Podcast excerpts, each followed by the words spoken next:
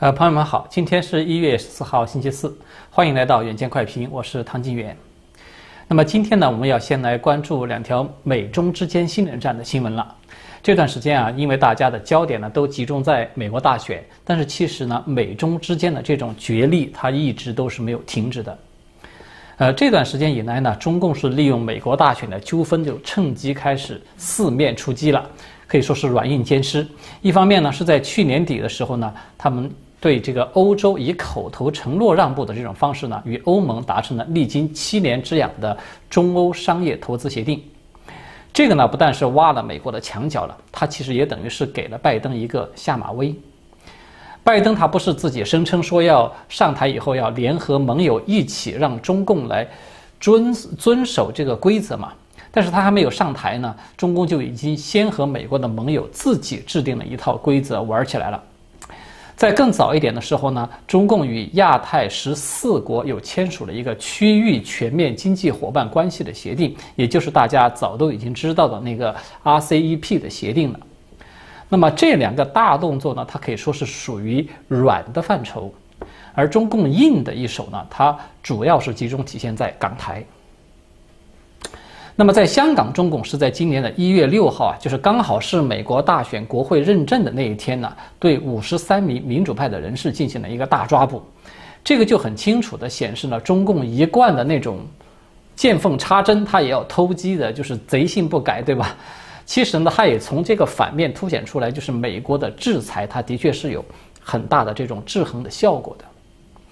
那么对待台湾呢？中共现在是毫不顾忌地开始释放所谓的武统的信号了。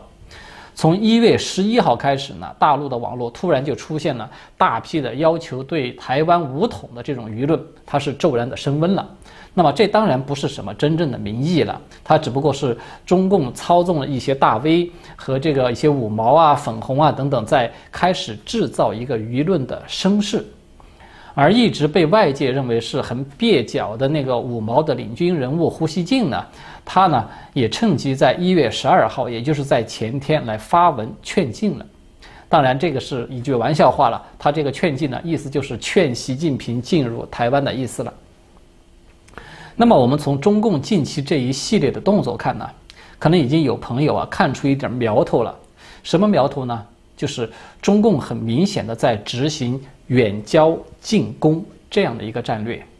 也就是说，利用空头的许诺，或者是给一点小甜头，将欧盟以环太平洋的国家呢都稳住，让他们吃人的嘴软，拿人的手短，然后呢转过身来，中共当前最在意的对这个港台这两大战略目标是大打出手，他要尽快的把这个生米煮成熟饭，然后再吞进肚里去。这个呢，就是习近平一直在强调的那个战略机遇期了。那么，这个所谓的机遇期呢，那要说白了呢，它就是利用插手美国的大选，制造其内政的混乱，从而呢，使得美国这个世界警察无暇来兼顾一些国际事务。那么，中共它才有机会取而代之。他就像那些安提法一样，就是一边喊着拼命要抵制警察，甚至是要想办法取消警察，然后呢，他们自己就可以取而代之，成为无人敢管的黑帮式的警察了。我们都知道，这个呼吸镜啊，他虽然是一贯的满嘴跑火车，但是呢，在涉及到入侵台湾的这个问题上呢，他倒是无意中的说出了中共攻台的两大前提。一个呢是中共必须在第一岛链附近呢形成一种军事上的压倒性优势，那么另外一个呢就是中美经济实力的对比呢，它这个形势要发生一种逆转，使得美国在与中共开战的时候呢没有力量能够同步进行全面的经济封锁和制裁，也无力联合西方盟友在经济上来围堵中共，所以大家有看到吧？刚才我们提到中共软的一手呢。这一系列的举措呢，它的确就是在按照胡锡进所提到的这个第二个前提在进行的，也就是说呢，分化美国的盟友，至少呢达到美国无法与盟友联合实施全面经济封锁的这样一个目的。那么至于说第一个前提，也就是第一岛链的这个军事优势这个问题呢，它其实直接就涉及到我们今天要和大家讨论的一条重要的新闻。这个就是川普政府呢，他突然提前三十年的时间解密了印太战略的重要文件。呃，这份文件的名字呢叫做《美国印太战略框架》，呃，我们就把它简称为框架了，这样方便大家理解。那么，白宫呢是在前天有解密了这份文件。按照国家安全顾问罗伯特·奥布莱恩的这个说法呢。川普政府解密并且公布这份文件呢，它是为了向美国人民及我们的盟友和合作伙伴传达美国对这一重要地区的长久的承诺。那么这个框架里面，它比较关键的内容呢，是明确的有提出了美国应对中共的很多具体的方法。它包含了美国对中华人民共和国的战略方针、美国反击中国经济侵略战略框架。美国反击中国在国际组织的恶性影响运动计划等等多个部分。其实啊，我们只需要从这些名称看看，就可以看出来，这个框架呢，它实际上是一个包含了政治、经济、军事等全方位的一个遏制战略，或者说呢，它就是亚太版的小北约的一份新冷战的大纲。那么在这个大纲里面呢？这个文件提到，中共部分的重点之一呢，就是要防止中共的产业政策与不正当的这种贸易行为呢，包括其扭曲全球市场并且损害美国竞争力的一些行为。而在这个军事领域呢，框架是直接的给出了非常具体的三个目标。第一个目标就是美国应当阻止中共在第一岛链内获得持续的海空优势。第二是美国将要保卫第一岛链的国家，包括台湾。第三，美国将要主导第一岛链以外的所有的领域，并且协助盟友与伙伴增进安全实力，确保不受中共胁迫。那么这三个目标对中共来说呢？它可以说每一个都是一记重锤，可以说都是难以承受的。大家都看到了，三个目标的核心词汇其实就一个，就是第一岛链。那么第一个目标呢，它是要阻止中共获得海空优势。如何来达成一个阻止呢？很显然，它只有两个途径，对吧？一个呢，就是帮助第一岛链的这些国家大幅度的提高它的军事能力，来抵消中共的这种数量优势。那么另外一个呢，就是加强美军自己在第一岛链的持续的存在。那么它这个就意味着会有更多的军事基地、高技术武器的部署，以及更多的战备巡航等等。那么第二个目标呢，它是保卫第一岛链上的国家，它包含了协助台湾来发展不对称战力。那么这个目标对中共来说，其实才是真正最敏感、被打得最痛的地方。因为我们都知道啊，自从去年十一月，蓬佩奥首度的公开表示说台湾不是中华人民共和国的一部分以后呢，美国事实上其实已经在政治上和军事上主动的在消除此前台海政策的一些模糊地带了。而这一次这个框架的提前的解密呢，它等于是变相的宣告，美国已经对台湾的安保呢纳入到了一个基本的国家战略之中。它不再是某个官员或者是某个总统的一个承诺了，而是美国在国家层面的一个长久的承诺。这个呢，它基本上就是冲着中共要武力攻台的那个计划而针锋相对的制定的一个战略了。那么至于说第三个目标呢，美国将主导第一岛链以外的所有领域，那么它实际上说的就是南海问题。这个可以说又是另外一个重大的承诺了。所以呢，我们就看到这个框架，它实际上呢是美国国家安全委员会，它在二零一七年就已经制定的。那么，川普呢是在二零一八年的初初期就是予以了批准。那么这份文件它是被归类为机密的，它是就是不对外国人民披露的。它在正常的情况下呢，要三十年以后才能够解密。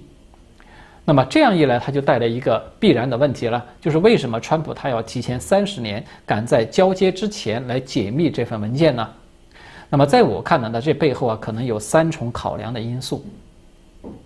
第一个呢，就是解密这个文件呢，它是为了让所有人都看清楚，印太战略这个框架，它实际上就是一个亚太版的小北约，这个是美国的一个长远的战略。就是无论你执政的党派啊，总统如何的更换，这个战略的主体的框架呢，它不至于会发生改变。那么从这一点看呢，这个框架是有点类似于当年里根对台海政策的那个六项保证，就是我们把这个话挑明了，这是两党达成的共识，是美国的基本国策，不能够轻易的被改变，就有点这个意思。那么第二呢，就是一般来说呢，历届美国政府的外交战略呢，它都是有一定的惯性的。就是前任政府它留下来的政治遗产呢，后任的政府它很难在一个短时间之内就把它彻底的给推翻。我们都知道啊，川普他算是一个行动果决、敢说敢做的一个人了。他也一直都认为中共是远比俄罗斯要更加危险的对手，对吧？即便是这样，我们看到奥巴马在离任之前把这个美俄的关系推到了一种近乎敌对的位置。川普在继任以后呢，他也难以在短期内将美俄的关系实现正常化的。这个可以说就是一个典型的例子，就是我们刚才说的这种惯性。那么第三一点呢，就是这个解密文件它显示，川普政府是从三年以前就开始在筹划这个亚太版的小北约了，而居于第一岛链中心位置的台湾呢，是最关键的一个环节。所以呢，这个解密它其实也是为了提醒台湾。就是提醒台湾，你放心，川普政府呢，并不是把台湾当成一张可用可丢的一张牌，而是视为与自己的国家战略利益相同的一个重要的盟友来看待。所以，我们反过来说啊，如果说这份文件它不解密，那么如果说是一个亲共的美国政府上了台，他很有可能就对此会装装聋作哑，他就视而不见了。以中共现在的这种野心啊，我想恐怕不需要等到三十年，也许十年之内，可能他们就会要对台湾动手了。我们都知道，大陆去年啊，他一直一直都在热炒一部这个大型的电视连续剧，叫做《大秦赋》，对吧？很多人都看过。其实也有很多朋友啊，都感到奇怪，就是因为自从秦朝二世而亡，历朝历代以来啊，都是把这个暴秦是作为一个。暴政亡国的一个反面典型的例子来看待的，从来都没有任何一个朝代从正面的来肯定过秦朝。那么中共他为什么要反其道而行之呢？其实习近平啊，他唯一看重的就是秦始皇一统四海大业，就是这一点。这个是他需要借古喻今来给这个武力攻台寻找一个政治合法性的重要的资源。所以呢。川普政府他解密这个印太战略框架呢，可以说是在他交接之前对中共的第一击。那么，川普的第二击呢，是来自于他在昨天签署的一份行政令，就是对数十家有中共军工背景的企业呢，进一步的进行封杀。这份一三九五九号行政令呢，它其实实际上是在去年的十一月份就已经签署了。但是这一次呢，它是做了一些重要的修改而进行重新的发布。修改以后的这个行政命令呢，它强化了禁止美国的投资人来投资具有中共军方背景企业的这个规定。它的目的呢，是进一步的限制中共操纵的企业进入到美国的投资市场来。那么根据这个修正以后的命令呢，到二零二一年的十一月十一日，也就是今年的年底吧。那么，美国的投资人他就必须要完全的出售他们在中共军工背景企业中持有的证券。而在去年呢，这项命令它起初的这个规定是不一样的，它是说到了二零二一年的十一月十一号呢，美国的投资人不得购买那些证券，已经购买的呢，它其实是可以继续持有的。至于说哪些中共企业它拥有军工背景，这个呢是以美国国防部的认定为标准的。那么到目前为止，我们看到被国防部列入到黑名单之中的三十五家企业呢，它其实包括了中共最大的芯片制造商中芯国际，还有像中国海洋石油集团有限公司等等这些大型的央企了。就是如果说啊，这份封杀令它是对中共这批关键的企业在资金上来彻底的给断奶。那么，昨天国土安全部发布的一份战备计划，它就是要加大幅度来禁止对中共在技术上面的一个输血了。这个可以说是最近两天啊，川普政府对待中共的第三击。呃，就在昨天呢，美国国土安全部他们也公布了一份战略行动计划。他们就强调在移民签证、跨国犯罪、经济贸易等等方面呢，进行一个跨部门的这种国际间的合作，来应对中共对美国构成的威胁。那么这个计划它其实涉及到的面儿是很广的，它涉及到这个签证限制啊，打击中共的海外猎狐的行动啦，还有这个芬太尼的毒品的入侵啊，以及人权啊等等，就很多问题都包括在内。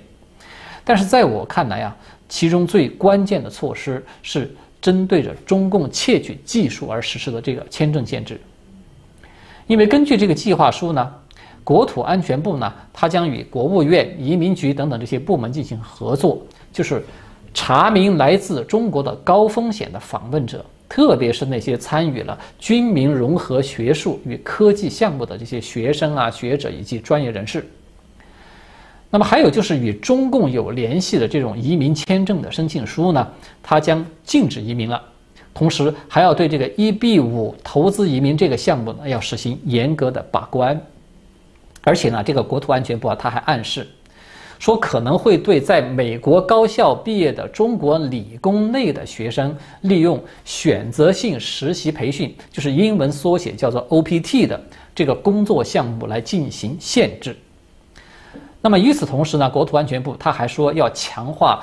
签证更新的电子系统，就是英文缩写是 EVUS 的这个信息的搜集，并且呢要加强与其他的政府部门来分享这些数据。